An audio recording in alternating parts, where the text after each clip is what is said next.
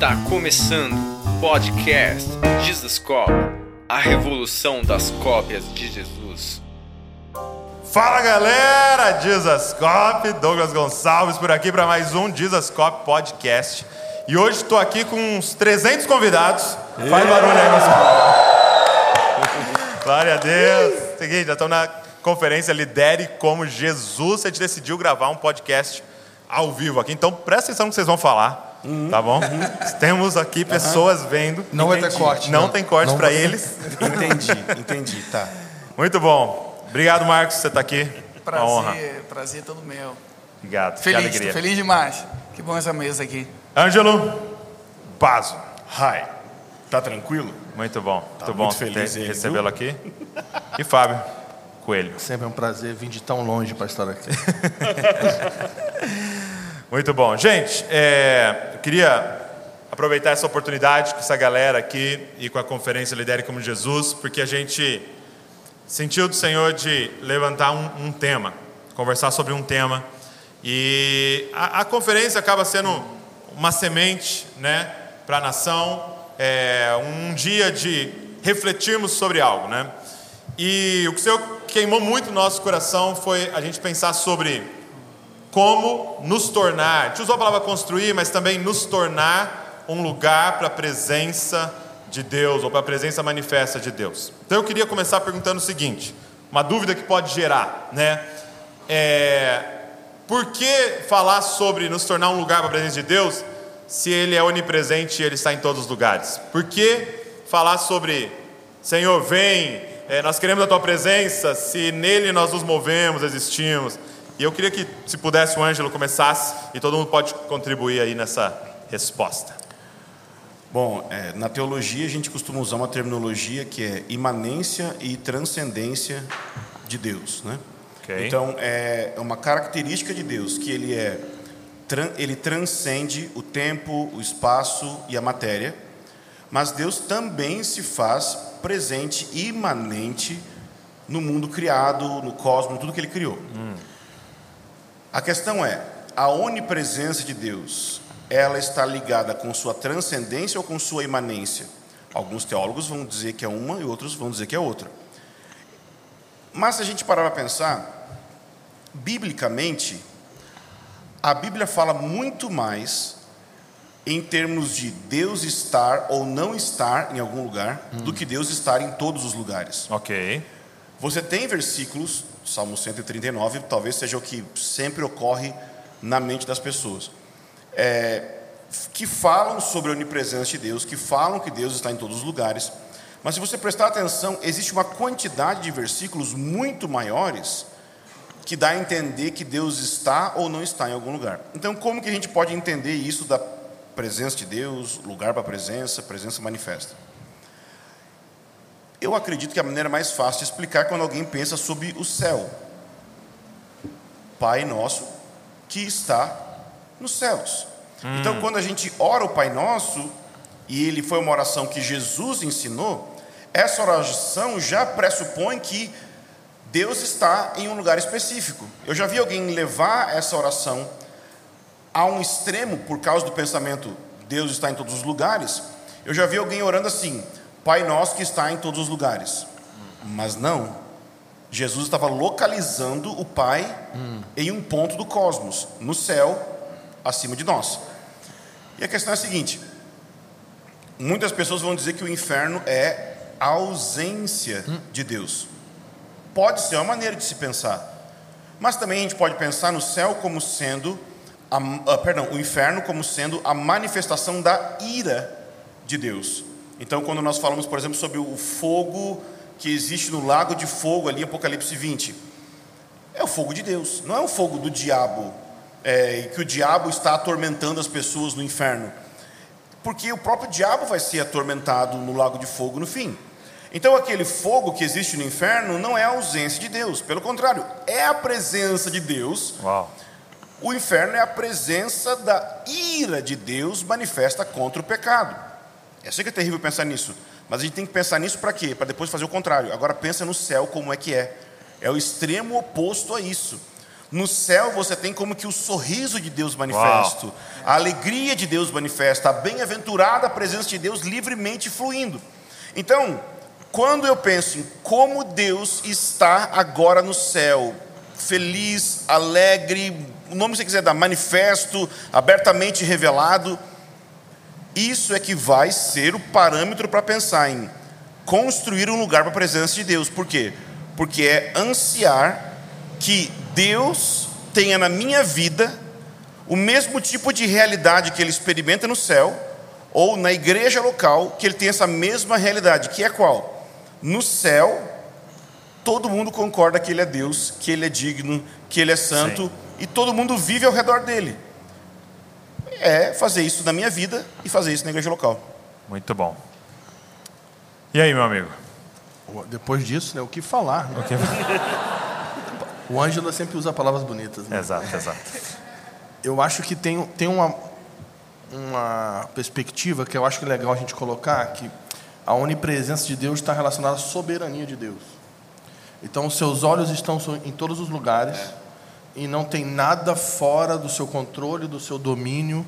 Então, tudo está debaixo da soberana vontade de Deus e não tem nada acontecendo, nem no céu, nem na terra, nem debaixo da terra, que está, de, está fora da soberania de Deus e fora dos seus olhos. Então, acredito okay. que a onipresença está muito relacionada a essa soberania.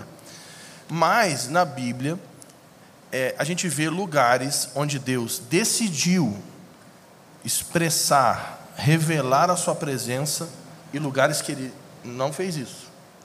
Então, por exemplo, é, quando a gente olha na Escritura, é, Deus é onipresente, os olhos dele estão sobre todas as moitas e os arbustos do mundo. Mas um dia, Deus decidiu revelar sua presença num arbusto, numa moita para Moisés. Então, quando Moisés ele, ele chega perto daquela. Deus fala assim: Ô, oh, chega de mansinho, tira a sandália dos seus pés, porque esse lugar aqui é santo porque eu escolhi me revelar, revelar a minha santidade, revelar a minha presença aqui nesse lugar. Então, por exemplo, outro exemplo, Deus, os olhos do Senhor estão sobre todos os montes do planeta, mas um okay. dia ele decidiu se revelar no Monte Sinai. E o terceiro exemplo, que é muito bom também, que os olhos do Senhor estão sobre todos os terraços de todas as casas do, do planeta. Mas um dia a presença manifesta de Deus caiu num terraço em Jerusalém chamado Cenáculo e 120 homens, mulheres e crianças foram empoderados pela sua presença, chamado Espírito Santo. E a Bíblia vai dizer que Deus escolhe lugares para colocar o seu nome. Ele escolhe lugares para revelar a sua presença. E quando a gente fala de presença manifesta. Caso é um... alguém se pergunte onde, Deuteronômio capítulo 12. Ele, é, ele é demais. Tá vendo? Ele é demais. É o parêntese. É o parêntese. O que, que eu estava falando? Onde na Bíblia que diz que Deus escolhe lugar? Deuteronômio capítulo Isso, 12. Então. Eu escolhi este lugar para colocar o meu nome. Obrigado, Anjo. Você é demais. Eu só estou te ajudando. Continua assim. Então ele escolhe o lugar para colocar o seu, o seu nome. E eu, eu esqueci o que eu estava falando. Ah, ah sério? Desculpa, ah, Não, não, mas o que eu, eu, eu, bom, perdi o flow. Mas, mas uma outra hum. coisa que eu ia falar, não, flow é outro, outro podcast. essa piada eu inventei agora. O, é o praia. E tem uma coisa que é doida na Bíblia, que é o seguinte, que mesmo Deus sendo onipresente, é possível a gente fugir da presença dele. Porque em Gênesis 3. Exatamente, isso eu estava pensando. Gênesis 3, o que, que acontece? O homem foi criado para estar diante do Senhor, na Sua presença, contemplando a Sua beleza, a Sua glória. Um lugar onde Deus revelava a Sua santidade, toda a Sua glória para ele, num lugar chamado jardim. Qual é a primeira coisa que o homem faz depois que ele peca? A Bíblia diz em Gênesis 3 que o Senhor está indo de encontro para o homem. O homem, a Bíblia diz que o homem, a frase é: e eles, ouvindo os passos do Senhor que vinha ao seu encontro, fugiram é. da presença de Deus. Então, é grave. E o filho dele fez o quê? O filho. Ca Caim. O que, que Caim fez no Fu próximo capítulo? Então, fugiu da presença de Deus. Então. E construiu uma cidade fora da presença de Deus. Isso. E, e ele. Aí, aí, aí, aí, fica puxando ficar, o fio, vai, né? Vai ficar puxando, porque Deus construiu um lugar. Exatamente. Chamado jardim. É. E o primeiro tabernáculo criado na terra não foi um homem que criou, foi Deus. Deus criou um tabernáculo chamado jardim para revelar a sua presença. O pecado faz o que com o homem? expulsa ele Expulsou, um- expulsou o homem da presença. Mas, a, mas ser expulso da presença não era uma coisa somente psicológica, mas também geográfica. Saiu do Éden, né? E aí tem uma outra coisa que eu, agora eu lembrei que eu ia falar que eu esqueci, que é o seguinte: nós estamos falando de um nível da revelação da presença, porque o que a gente está aqui hoje para falar é edificar um lugar para que Deus se revele, não apenas para que os crentes percebam.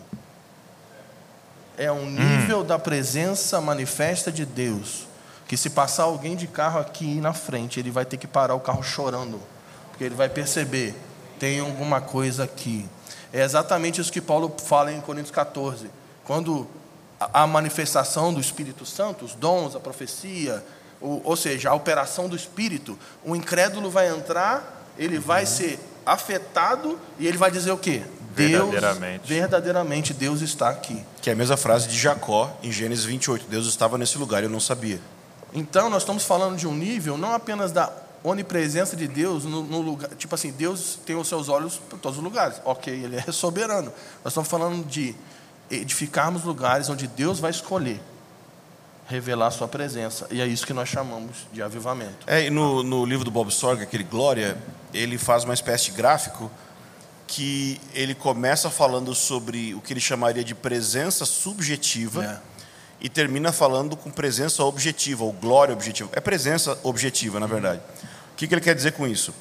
Presença subjetiva é aquela experiência com a presença de Deus que a gente tem no culto, em que às vezes tem um irmão que está ali. Eu sinto a presença de Deus meu irmão do lado não sente, ou vice-versa. Então, ela é subjetiva, porque tem a ver com fé é, pessoal, com fome, com desejo. E aí você pode ir crescendo esse nível até a presença objetiva, por exemplo, é, alguns níveis de presença objetiva na Terra. Monte Sinai, que a gente chama também de teofanias, né? Ok. o momento que Saulo é encontrado por Deus. Saulo viu uma luz e ouviu uma voz, e as pessoas que estavam com ele também perceberam alguma coisa. João capítulo 12. Jesus ora, Pai, glorifica teu filho. Vem uma voz e diz: Eu vou glorificar. Só que as pessoas que estavam ali também ouviram algo. Essa passagem é maravilhosa. Uns dizem que era anjo, outros dizem que era trovão, mas eles ouviram e ponto final. E qual que seria um dos níveis mais fortes de manifestação da presença de Deus na Bíblia? Provavelmente é Apocalipse 17. Deixa eu olhar aqui, porque essa passagem de Apocalipse 17 eu fico assim, Deus, no caso agora complicou. Por quê? Porque João, parece que ele decide usar uma linguagem que, tem referência provavelmente lá em Êxodo, quando Moisés edifica o templo, ou o tabernáculo, perdão, ou quando o templo é edificado com Salomão, e diz que a nuvem da presença entrou. Deixa eu ver onde é que está. Você sabe, Fábio? Quando diz que o tabernáculo celestial foi cheio da nuvem da presença e que ninguém podia entrar, só que era no céu. Aí a brincadeira Vocês mudou. lembram dessa passagem? Eu acho que é 17. Não. Eu estou com essa Bíblia aqui, né? Ficou feio É, agora. no caso, você está com a É, minha. é. Gente, a. Bíblia do Fábio, ela tem tantos riscos que tem alguma Bíblia no meio desses riscos. Isso é estranho. Eu acho que é o 16, deixa eu ver. 15. 15. Falaram que é 15. Obrigado. Isso, 15. É, vamos desde os 5. Depois disso olhei e abriu-se o santuário, o tabernáculo do testemunho no céu. Então tem, para começar tem um templo no céu e já é um problema. e do santuário saíram sete anjos com as sete pragas, que estavam vestidos de linho puro e resplandecente, que usavam faixas de ouro na altura do peito. Um dos quatro seres viventes deu aos anjos sete taças de ouro cheias da ira de Deus, que vive pelos séculos dos séculos. O santuário encheu-se, o santuário no céu, Ok. ou seja, o céu já é santo. Aham. O santuário encheu-se da fumaça da glória e do poder de Deus, e ninguém podia entrar no santuário enquanto não se consumasse as sete pragas dos sete anjos. Ou seja, no céu, que é o lugar onde tem a presença de Deus mais abertamente manifesta, haverá uma manifestação da presença no fim dos tempos que até hoje não teve. que as pessoas no céu não vão conseguir entrar no santuário. Eu, O que, que é isso? Então, desde o nível mais básico de sentir algo no coração e o outro irmão não sentiu, até pessoas no céu, os anjos mais santos, não conseguirem entrar no santuário, tem essa, essa presença subjetiva e presença objetiva, e no meio você bota aí todos os graus que você imaginar. Né? E aí, Marcos?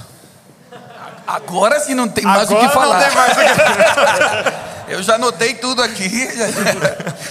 Não, Vou fazer um disco agora. É terrível é, ia já, tem, já tem muita música para compor agora. Não, é, não, eu queria acrescentar algo no- da nossa geração com, com o espírito dessa época também, do relativismo também, a gente Uhum. perdeu muito a noção do sagrado. Não existe nada mais sagrado e tudo pode ser alterado. A- A definição de sagrado é algo que merece um respeito excepcional e não pode ser ofendido ou não pode ser alterado. Então, o espírito dessa época do humanismo mostra que não, o homem não precisa ser homem, a mulher não precisa ser mulher, o templo do Espírito Santo não, não, não precisa ser exatamente assim. E tudo que a gente. Eu acho que eu venho, eu venho de uma geração também, eu cresci aqui no Brasil com, com, com a expressão intimidade com Deus, que, que às vezes muitas pessoas se transformam em tão amiguinhos de Deus que perderam o temor do que era sagrado. Meu Deus. E a gente relativizou, inclusive, a intimidade com Deus. Mas Deus é santo. E eu queria enfatizar isso. Enquanto a presença manifesta, ele, em, em Êxodo 25, verso 8, diz: E farão um santuário para mim, e eu habitarei no meio deles. Eu acredito, acredito que Deus está obsessionado em estar conosco. E todo o tempo Ele quer se mostrar, mas só no ambiente de santuário de pessoas que respeitam o que é sagrado, que, que dizem: Isso não pode ser ofendido, isso não pode ser alterado. E dois ou três reunidos com essa consciência de santuário, Ele habita no meio. Então não é somente estar reunido. Ok. Onde dois ou três estão, não, não. Onde dois ou três estão com consciência Em meu nome, de é. que isso não pode ser ofendido, isso não pode ser alterado, isso é sagrado. Então a gente cria um santuário onde o Santo dos Santos pode aparecer, onde ele se sente como em casa. Façam tudo isso, versículo 10, com, como eu lhe mostrar, conforme o modelo do tabernáculo e de cada utensílio. Ou seja, como o Ângelo dizia, o modelo original está no céu. Falando, eu quero habitar com vocês, eu vou habitar com vocês, mas preciso de um ambiente de santuário. E aí vem todos os lugares né, na Bíblia. O Éden, Éden que significa lugar de delícia, lugar de deleite, lugar de comunhão. E quando a gente falou agora, Caim, Caim e Abel saíram, Caim saiu da presença do Senhor e começou a edificar uma cidade. Então aí mostra, começa a história, quem edificando coisas na presença de Deus, edifica coisas Meu conforme Deus. a sua vontade, com a sua própria coroa. E aí Deus dá a ideia do tabernáculo do santuário. Se vocês criam um santuário, tabernáculo significa lugar de co- encontro. Deus quer se encontrar, mas se vocês criam isso, o, É- o projeto do Éden vai ser restaurado na terra, na Nova Jerusalém. A terra vai se transformar no Éden, mas enquanto isso, nós temos a graça de experimentar os poderes vindouros. É. Hebreus capítulo 6. Para mim, uma das coisas da, da presença manifesta e avivamento é, é experimentar poderes vindouros. Um dia toda a terra vai ser cheia do conhecimento da sua glória, mas eu digo, por que não pode acontecer na minha casa agora? E essa fé é que começa a atrair. O que está por vir começa a acontecer agora, mas eu preciso o um mesmo prototipo, o mesmo projeto: santuário, tabernáculo, ideia do que é sagrado. Então, a gente começa a ver coisas que estão acontecendo no céu, começa a acontecer na Eu terra. quero, então, puxando um gancho. Que Podia ter, lindo. podia ter aplausos no nosso podcast. agora. Olha aí. Aplausos reais num podcast. Podia ter alguém levantando, né? Aplausos. Risada. Alguém concorda que ele lembra um pouco o David Letterman? Não, sabe, não, não sabem quem é. Mas depois você coloca aqui no fundo, então. a equipe coloca aqui o David, David Letterman. Precisa ficar brancão assim a barba. Mas você está no caminho. É, tá no caminho. É, então, pegando esse gancho, eu queria que cada um falasse. Nós não vamos, logicamente, esgotar, porque até porque nós vamos pregar o dia inteiro isso, né? Mas é, se cada um pudesse falar um, talvez dois, não sei se a palavra certa seria ingredientes, seria. Porque é isso que você falou, né? Quando você vê a questão do tabernáculo, a questão do templo, tem medidas exatas, material É, é, exato, é. forma exata de fazer. Não é, pega uma madeira. Não, essa madeira. Faz dessa grossura. Não. Tá. Então é, é específico, parece que Moisés mediu lá no céu, né? Tinha uma planta e tal. É, e eu acredito que na construção desse lugar, que nós estamos chamando de igreja, tem medidas, tem material, tem forma, exatamente como ele quer fazer. Queria que, se possível, cada um colocasse um elemento, talvez dois, Não, é que você está tocando dessa construção. no mais alto nível de assunto mais sério do- das galáxias. assim. Sagrado. Eu, eu tenho certeza, mas não porque Deus me falou, que deve ter um- uma mira assim no telhado, assim, Deus está olhando assim. Eles estão falando disso mesmo, gente? Miguel, é isso mesmo que eu Tipo assim, é da minha glória mesmo, é isso mesmo. Eles estão falando do que a gente gosta mesmo, é? Nó. Mas Fala aí, começa aí vocês aí. Ingrediente aí. Bom, eu vou, vou começar para depois ficar. Fica mais fácil, Depois, é. é, depois fica mais difícil. Antes de eu falar do ingrediente, tem uma coisa que o Marcos falou que é muito forte e me vem muito à mente João Batista. Porque pensa, João Batista? é o, o, o João, do, do- não é o, Ju- é o João, o João, João, é, o o João, batizador. João, o batizador é, da Bíblia. Imersor. É, o João, que é o batizador da Bíblia, tem um negócio que é o seguinte: tinha um templo lá em Jerusalém. Ah, Só que o que, que acontece? A Bíblia diz que João, ele era a voz daquele que clamava no deserto. O problema é que se a gente fala muito rápido, João é a voz do que clama no deserto. Qu- Quando você fala muito rápido, João é a voz do que clama do deserto, dá a entender o seguinte: não, João era a voz que clamava no deserto. Mas não, não é isso que diz. João não era a voz que clamava do deserto. João, ele era a voz daquele que estava clamando no deserto. Então o que, Uau. que acontece? João era filho de sacerdote, que a- o futuro dele era né, vestir a estola e ministrar no santuário. Mas o que acontece lá na adolescência dele, em algum momento, ele descobre que Deus não estava no santuário em Jerusalém. Deus mudou de endereço. Deus mudou de endereço. E Deus estava onde? No No, deserto. deserto. Então João se muda para o deserto. Por quê? Porque ele vai se encontrar com a voz. Nossa. E aí ele fica anos ali, na presença do Senhor. E a Bíblia diz o seguinte: que a palavra do Senhor veio a João no deserto. Então tinha um lugar que teoricamente deveria ser consagrado para Deus, mas não estava. Ok. E havia um outro lugar chamado deserto, de- onde Deus estava, e João foi lá se encontrar com a voz. Aí, muitos anos depois, ele se torna um profeta, porque ele começa a dar voz àquilo que ele ouviu do Senhor no deserto. Por isso ele era a voz daquele que clamava do deserto. Esse é um texto que muito forte naquilo que ele falou. Porque tinha um lugar que teoricamente deveria ser consagrado para Deus que É. não era consagrado. Mas tinha um outro lugar que foi consagrado para Deus de uma forma que a gente não sabe, mas a gente sabe que Deus estava no deserto. E, e uma, uma provocação para nós aqui é que quando a gente pensa em deserto, a gente pensa em escassez, né? A primeira coisa que a gente pensa em escassez. Pô, tô passando um deserto, cara, né? É, não casei, não tô, tô desempregado, né? O pessoal fala de deserto e escassez. Mas, talvez a gente deveria começar a pensar em deserto em relação a chegar em um lugar antes que todo mundo chega. Exatamente. E se a gente pensasse em deserto, numa palavra nossa atual, no sentido de inovação. Legal. de Deus ter falado para você ir para um lugar que ninguém viu ainda.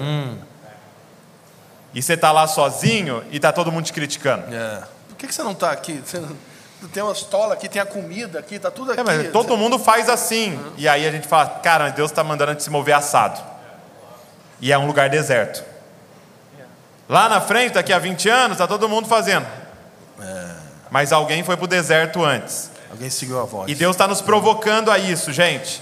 A pergunta é a seguinte: você quer fazer o velho bem feito ou o novo mal feito? Nós fomos provocados por essa frase do Sr. Paulo Borges. Que ele estava dizendo: você quer pegar o velho e pôr um LED, Uau. pintar de uma outra cor É. e parecer novo, mas é só a embalagem, o sistema é exatamente igual. Ou você tem a coragem de falar, Deus nos leva ao deserto? Ah, Jesus. Vamos embora então, né, gente? Num negócio novo que ele tá fazendo. Então vai, ingredientes. agora. Vai, ingrediente, vamos lá. Eu vou usar Efésios 2. Com licença, só, só um parênteses, só um parênteses. A- Não, não, não, É isso, pode não gente. Não, não, vai embora. Que é interessante que a palavra deserto em, em hebraico é midbar e, e é da raiz de davar, que é falar ou voz. É mesmo. Então, deserto, no conceito hebraico, é, é onde Deus fala. Então, não é um lugar de sofrimento, é um lugar de treinamento. Onde, nós, de onde Deus tira as distrações e a gente pode se concentrar só com a voz. Só com a voz.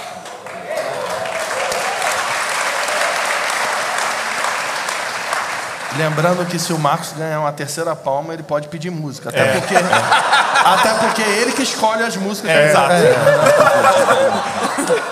É um fato. Então só fica aqui Forte. registrado isso. Então, gente, vamos lá. Lá. O meu ingrediente, o meu não, né? o de Paulo. Então eu quero ler Efésios 2. Fala uma medida dessa construção aí. Efésios 2 ele está falando sobre a construção da casa de Deus, da família de Deus. E ele vai dizer o seguinte, é, Efésios 2, 20: Edificados sobre o fundamento dos apóstolos e dos profetas, sendo o próprio Cristo Jesus a principal pedra angular, pedra de esquina. Nele, ou seja, em Cristo, o edifício inteiro, bem ajustado, cresce para ser santuário, templo no Senhor. Para quê? No qual também vós juntos sois edificados para morada, habitação de Deus, no Espírito. no Espírito. Então Paulo está falando da casa de Deus, da família de Deus, que está sendo edificada para quê? Para ser um recipiente da habitação da presença de Deus. E a presença de Deus tem um nome chamado Espírito Santo. E o Espírito Santo não é um vento, não é uma pomba, nem uma fumaça. O Espírito Santo é Deus consolador, que habita no nosso meio. Ele habita em nós e se revela no nosso meio. E ele está falando disso. Só que ele fala do. A gente, o problema é que a gente fica muito na- no fim, né? Nós queremos a presença. É. Mas ele coloca o meio. A edificação é por meio do fundamento. Então, eu acho que a coisa mais, assim, que vem mais na minha cabeça é a revelação de Jesus Cristo. Tá. Pedra angular. Olharmos para Jesus, pararmos, como você falou, silenciar tudo, para olhar para Ele, contemplar a Ele, conhecer o Evangelho de Jesus Cristo, entender os atributos de Jesus, Ok. entender o plano de Jesus, a redenção de Jesus, entender que Ele é o Deus Criador, o Deus da aliança, o Deus encarnado, o Deus redentor e o Deus Rei que está vindo para julgar todas as coisas. Então, esse entendimento de Cristo Ok. é o que vai sustentar essa construção para a habitação do Espírito. Porque, senão, como você falou, a gente pode botar LED, pode fazer um monte de coisa, a gente pode cantar as músicas da presença sem a presença. Eu posso olhar, eu posso ver o vídeo do Marcos cantando a música da presença da glória. Aquela música da glória lá é boa. Então, isso fica só sugestão. Tá ligado que o Fábio, ele é sommelier de adoração. né? Se ele nunca te criticou, porque você tá bem. E agora ele elogiou. Você ganhou o dia. Não sabia, mas isso é bom. Isso Você é é bom, não sabia. Bom, é. E aí, Selo eu- Fábio Coelho. Eu posso olhar o que ele está fazendo, cantando a música dele, eu posso perceber a presença de Deus e, e- e ver a estrutura, como ele, eu posso copiar tudo. A maneira como ele faz a igreja caseira, como ele faz a ceia, como ele é, botou a igreja e como a música. Mas se não tiver essência, a revelação de Jesus Cristo, o evangelho de Jesus Cristo, a beleza de Jesus Cristo transformando o nosso, nossa vida ordinária, nossa família, a maneira como eu é, crio, é, crio meus filhos, a maneira como eu lido casamento, a maneira como eu lido finanças. Nós estamos falando de presença que é algo sagrado, igual ele disse, que é glória, e glória mata. Glória é perigosa, a glória de Deus é perigosa. Exatamente. E nós, se a gente, qualquer coisa que nós edificarmos sem o fundamento da revelação de Jesus Cristo, se ele derramar glória, vai desmoronar e vai derrubar tudo. Entendi. Queria acrescentar um ingrediente, que é algo que eu, que eu escutei lá com, com a galera do Upper Room, e que nós adoptamos isso, que é ser estudantes da presença de Deus. Ok. Eu poderia dizer muitos ingredientes, mas com esse reúne bastante, por, no sentido de que o que, que ele gosta, Ok. o que faz que ele se sinta como em casa entre nós. E eu não estou falando só de revelação do Espírito, ou que apareça um anjo te revela, começar a encontrar nas Escrituras, nos modelos bíblicos, como, como, como foi que Deus apareceu em um lugar? Como foi que Davi reconheceu? Tu és santo, mas tu habitas entre os louvores do seu povo. Ele conseguiu fazer que Deus fizesse uma mudança do céu para Israel durante os anos que ele viveu. Ele criou, criou um ambiente que Deus se sentia como em casa. Eu acredito que estudantes da presença é isso. A gente começar a olhar, estudar os, as histórias dos avivamentos, ou ver movimentos atuais. O que, que eles fizeram que Deus gostou para se revelar aí? E a gente começar não copiar a forma, mas sim entender o fundamento Fundamento. Isso, isso. ser estudante. Não, não é, repito, eu mencionei a Perun, ou poderia mencionar outros Sim. ministérios, mas não estou falando copiar a eles, falando estudar a presença de Deus, a glória, o que, que ele gosta, o que, que ele quer receber, o que, que ele quer ouvir, o que, que ele se sente como em casa. Então, por exemplo, isso inclui tanto canções como liturgia, como também família ao redor, santidade, integridade pessoal, é, é, tudo que ele gosta para habitar. Da- Davi conseguiu, tabernáculo de Davi, lugar de encontro amado por Deus. Não era só música 24 horas, eram famílias ao redor, ao redor da arca. Famílias proféticas. Deus gostou disso. É, é esse meu ambiente. Eu me sinto como em casa. Então, quando a gente começa a ver prototipos, projetos, aprendo daqui, aprendo aqui, aprendo. Mas não estou copiando as pessoas ou os modelos. O que, que Deus gosta? Eu resumiria o ingrediente em ser estudante da presença de Deus. Muito bom. Muito bom. Uau. É, eu acredito que é concordância, Concordância. que pode ser traduzida por honra. É, dois versículos. Isaías 63, 10 diz assim: Mas eles foram rebeldes e contristaram o seu Espírito Santo, pelo que se lhes tornou em inimigo e ele mesmo pelejou contra eles. Então, percebe que existe aqui no Antigo Testamento, em Isaías, uma, uma circunstância onde o Espírito de Deus estava contra as pessoas. Estava, e aí em Gênesis 3, Gênesis 6, perdão, versículo 3, disse o Senhor: Não contenderá o meu espírito para sempre com o homem, porque ele também é carne, porém os seus dias serão 120 anos. Então existe algo do espírito contender. Ou seja, de ele não ficar à vontade, de sempre ter alguém contra, alguém fazendo algo diferente do que jeito que ele, né, do jeito que ele gosta, não ser. Então, por que que ali o Senhor disse serão 120 anos? Porque o jeito que os homens estavam vivendo não era mais um jeito de concordar com quem Deus era, de concordar com as coisas que Deus gostava.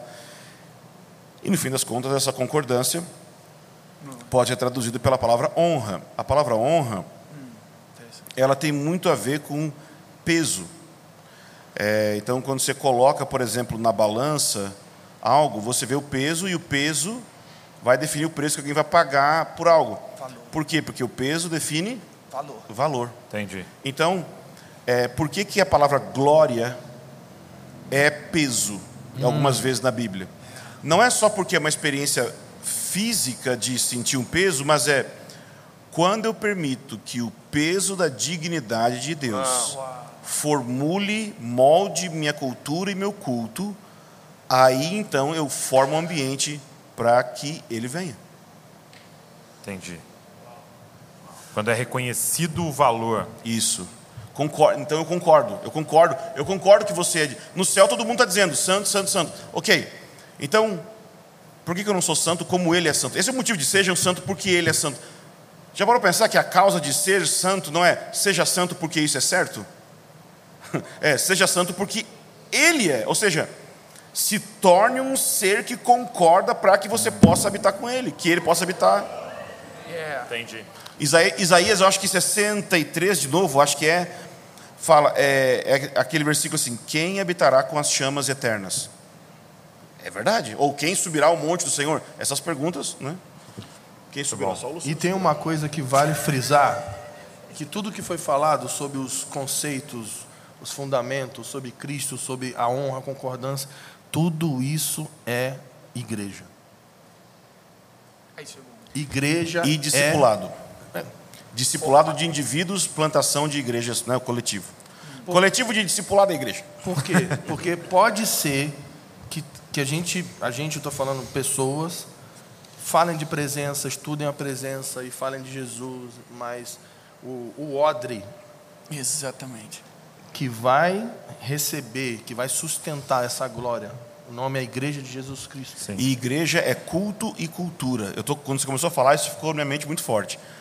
É, né, em, em- em Gênesis 2,15 fala que o Senhor Deus colocou Adão para cultivar e guardar o jardim. Exatamente. E essa expressão cultivar e guardar só aparece em Gênesis 2,15, é a única vez que aparece em- na Bíblia, mais ligada à agricultura. Tá. Todas as outras vezes, essas duas palavras juntas estão ligadas com o exercício do sacerdócio Exatamente. adoração e tudo mais. Então, o que eu fico pensando? Que igreja é culto, ou seja, 24/7 de adoração e oração, culto é importante para ter presença. Reuniões, mais reuniões de oração é importante para ter a presença. É, é, é, a, a adoração na igreja, mudar a letra, mudar o estilo, mudar o formato, importa para atrair a presença.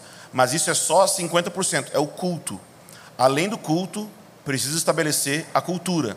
Então tem muita igreja que é focada em culto. O culto melhorou, mas não é só o culto, é entre os cultos uma cultura, entre os domingos uma vida. Yeah, Isso é a, a igreja é essas duas coisas, não é ou um ou outro. Sim. Então quando eu trabalho nos dois, para que os dois sejam cultivo da honra e da dignidade de Deus, eu construo lugar para a presença. Muito bom. O, o Azaf, o Azaf Borba no podcast fala assim: o, o culto, né, o nosso domingo, né, é o intervalo do jogo. Uau, legal. Uau. Quando nós vemos, eh, todo mundo vai pro vestiário, aí tem uma conversa, aí o que deu certo, o que não deu certo, qual a estratégia, que lado nós vamos? Perfeito. Aí fala, amém, vamos voltar pro jogo. Perfeito. Né? Legal. Uau, maravilha, É isso. maravilha, é isso aí. Bom exemplo. O que eu queria falar é relacionado à palavra peso, que às vezes é verdade que Cabaldi, né, a gente pensa o peso da glória de Deus. Esses ambientes que a gente sente, né, que dá vontade de estar no chão, porque está sentindo fisicamente o peso da glória de Deus, mas também é bom ter a, a consciência do peso da voz de Deus dentro de mim. O que, que pesa dentro de mim? E, e a gente está numa geração que realmente pesa mais a opinião das pessoas, a moda do momento, é, o que, que todo mundo está fazendo, O que dá clique, né? O que dá. que, que dá visualização, do que a voz de Deus está pesando dentro de mim. Então, por exemplo, voltando ao conceito de peso e deserto, deserto que produz sede, sede da voz. A sua voz é como o som de muitas águas. Então, se, até que o que está escrito do que ele gosta não pese dentro de mim, ao ponto que eu gero valor com o meu estilo de vida, é, não está pesando. Então eu posso dizer, eu quero a presença de Deus, mas se isso não está pesando dentro de mim, pesa mais. Que música as pessoas querem escutar? Como eu faço para que as pessoas estejam cômodas? Como eu faço para ser o caminho mais fácil, mais rápido? É, e não o que realmente Deus quer receber, então não está pesando. O que é estético e o que- e não o que é fundamental, né? Exatamente. É, eu colocaria a questão da comunhão, né? Porque até o texto que você leu, é uma morada de Deus no Espírito, ele faz referência a um templo, né? Fazendo uma referência ao templo do Antigo Testamento, construído com pedras, né? Depois Pedro vai nos chamar de pedras vivas, né? Então, é, essas pedras vivas bem ajustadas com a pedra angular, todo mundo junto verdadeiramente, a ponto de você olhar e você não falar ah, um monte de pedra, mas você falar, olha um templo, né? Uma unidade, isso traz a glória de Deus, a presença dele, né? Então, eu diria comunhão, verdadeira comunhão. E até você falou para mim, Dé, do livro que nós lançamos agora recente, o, o, é, o Lugar Mais Seguro da Terra. Ele, o Larry Crabb vai falar sobre comunhão. E é uma pancada, gente. É uma pancada, lugar mais seguro da Terra, até tem aí, tá? Para quem está aqui na conferência. É, por quê? Porque ele vai nos denunciar, cara. Meu irmão, você vai lendo, você vai ficar assim, não acredito que ele está me pegando, cara, e ele está me descrevendo. Porque, vou dar um, um exemplo que ele fala assim, da falsa comunhão, né? Ele fala, na verdade, sobre a falsa comunidade espiritual, né? É, ele diz o seguinte: quando nós temos comunhão por causa de um projeto. O que nos traz à mesa é um projeto. E aí, vamos fazer reunião? Por quê? Ah, por causa que tem a conferência, né? Então a gente tem que se encontrar para ter a reunião. Mas se você não tem o projeto, não tem comunhão. Então quer dizer que nós não temos uma aliança. Então quer dizer que não é uma mesa de irmãos, mas é uma mesa transacional. Por que, que você está na mesa? Ah, porque toca, né? Então tem que trazer, né? Tá pra mesa. Por que está na mesa? Ah, porque sabe a Bíblia. Ah, por que está na mesa? Por que você está na mesa? Porque né, cuida da mídia. E aí, quando a pessoa sai da função, ela sai da mesa. Porque ela não era um irmão nosso, ela era mais um funcionário dentro do processo, né? Então, essa comunhão real e verdadeira que nós vamos ter que, cara, aprender a ter. É. E, e eu, eu digo, vamos fazer a conferência aqui, como construir um lugar para Deus. E aí, de repente, na construção aqui, pensando na conferência, eu posso brigar com meu irmão. Porque ele não terminou a arte a tempo porque atrasou, não sei o quê, porque e aí de repente eu estou destruindo o lugar para Deus para fazer uma conferência sobre o lugar para Deus, sabe? Você está entendendo o que eu querendo dizer? A gente briga por causa do culto. Então Paulo fala assim, cara, é, vocês não entenderam que vocês são santuários de Deus? E aquele que destruiu o santuário de Deus, Deus o destruirá. Só que a gente acha que ele está falando sobre beber Coca-Cola. É fazer tatuagem. Não, não. Ah, não, não posso destruir o santuário de Deus porque eu sou o santuário de Deus. Não, não, ele não está falando você é o santuário de Deus. Vocês são o santuário de Deus. E aquele que destruiu o santuário de Deus, o contexto é divisão. É. Aquele que destruiu o santuário de Deus, ou seja, causar divisão, ficar falando, eu sou de Paulo, eu sou de Apolo, eu sou de Pedro, eu sou de Calvino, eu sou de não sei quem. Aquele que destruiu o santuário de Deus, vai se ver com Deus, porque o santuário de Deus é sagrado. Então, eu queria deixar esse ingrediente, a comunhão real e verdadeira. Que a gente fala do é nós, né? Faz uma cara de corintiano pro seu irmão e fala: "É nós, mano". Tamo junto, né? Tamo junto. Tamo junto. Muito bem ajustados e juntos, né? Agora, queria fazer uma pergunta um pouco mais testemunhal, vamos dizer assim. Qual foi uma experiência com a presença de Deus que marcou vocês? Qual foi uma experiência com a presença manifesta de Deus que marcou vocês assim, Paz. que vocês se lembram de bate pronto assim? Poderiam contar para nós? Eu?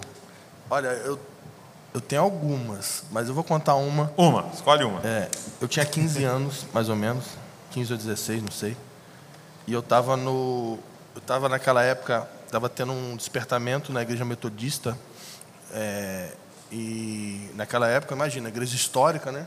O espírito caindo, as pessoas sendo batizadas e caindo no chão e orando em línguas. E eu estava naquela vibe, é, buscando o poder de Deus. E eu estava com 15 ou 16 anos, eu estava de madrugada na sala da minha casa. E eu botei uma fita VHS. Para quem não sabe, é hum. é igual Netflix.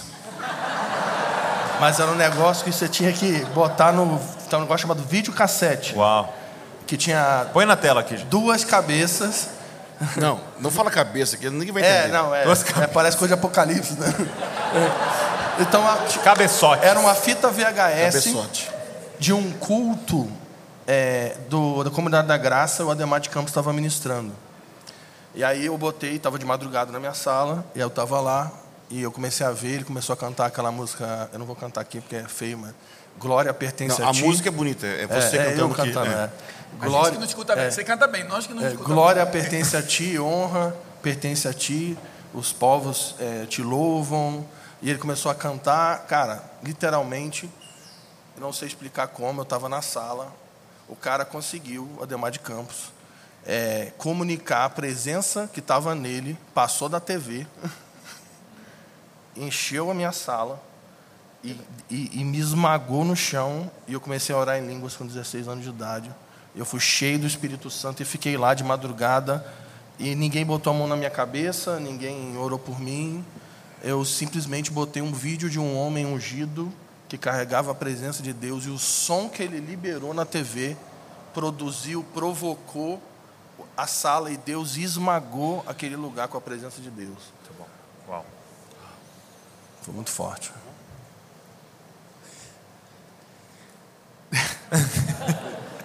é, eu lembro de uma de. Quando eu cheguei na Argentina, eu moro na Argentina faz 19 anos, e eu área que, que era de música e teologia, e aí a gente começou, me colocaram para dirigir o louvor, e com alguns brasileiros, era mistura de muita gente da América Latina, e, e aí começou muita busca de Deus, da glória de Deus nos devocionais, e, e, a gente vivia momentos muito intensos na presença de Deus. Mas teve um especial que eu, me, que eu lembrei agora, que desses que é, é, é, essa sensação de ser esmagado, é. eu acho que é uma boa expressão para entender o peso, quando o peso da glória entra, que parece que falta o ar, e que, é. e que se, se, tem mais vou pecado morrer, que tipo... confessar, eu vou morrer, eu vou morrer.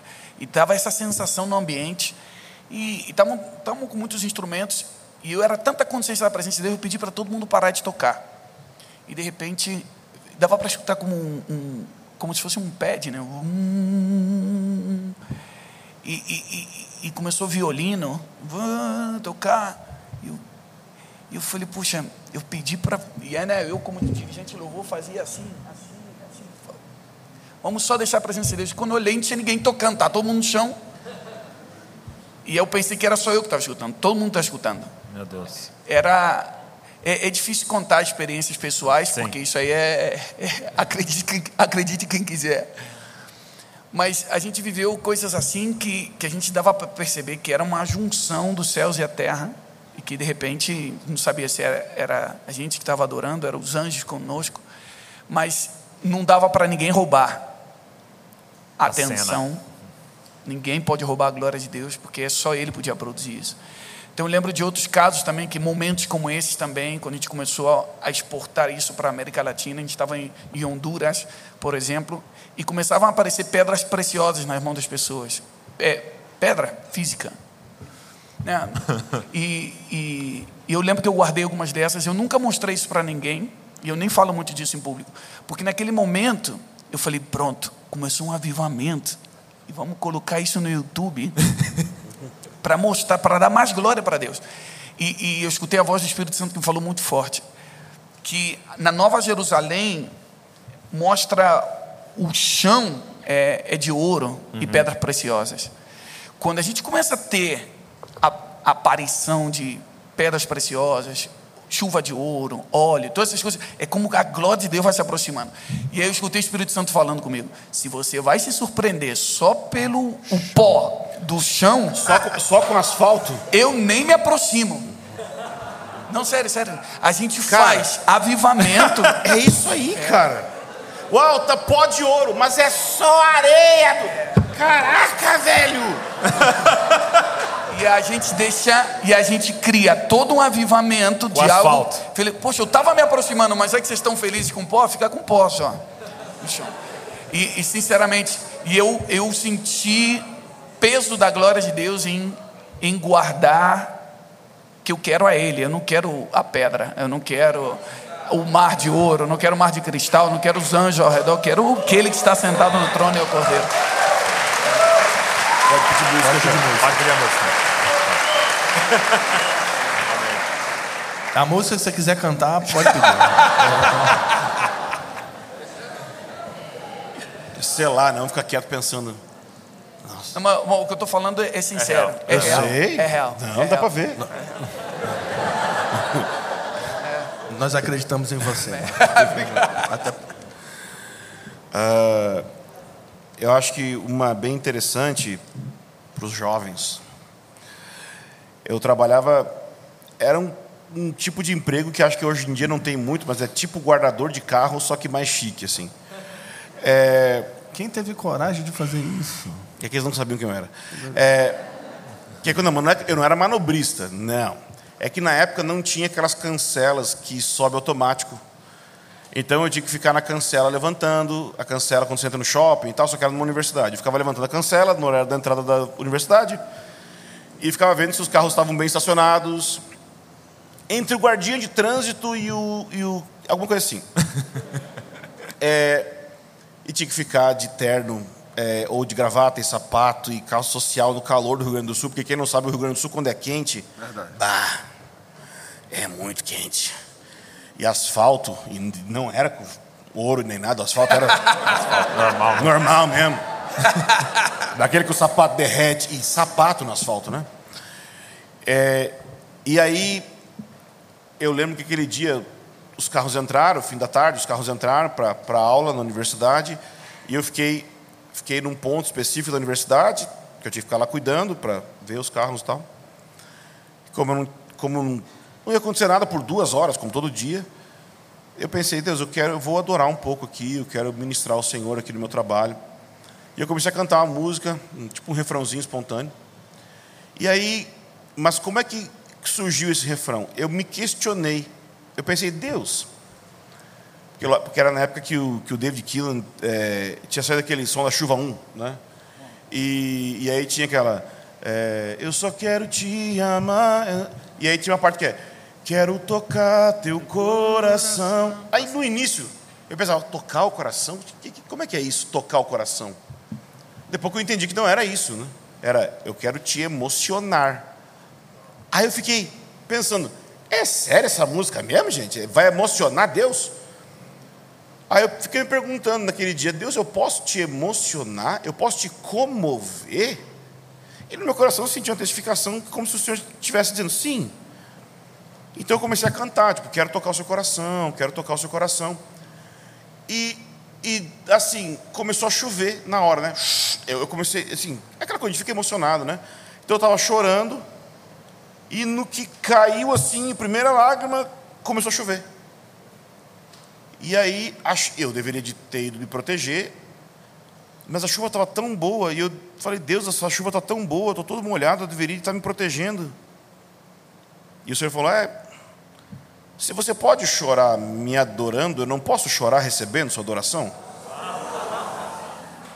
Aí na hora que eu ouvi isso, uma pessoa física mesmo, assim, quer dizer, um ser, sei lá, alguém, eu sei que é Jesus, colocou a mão no meu ombro assim,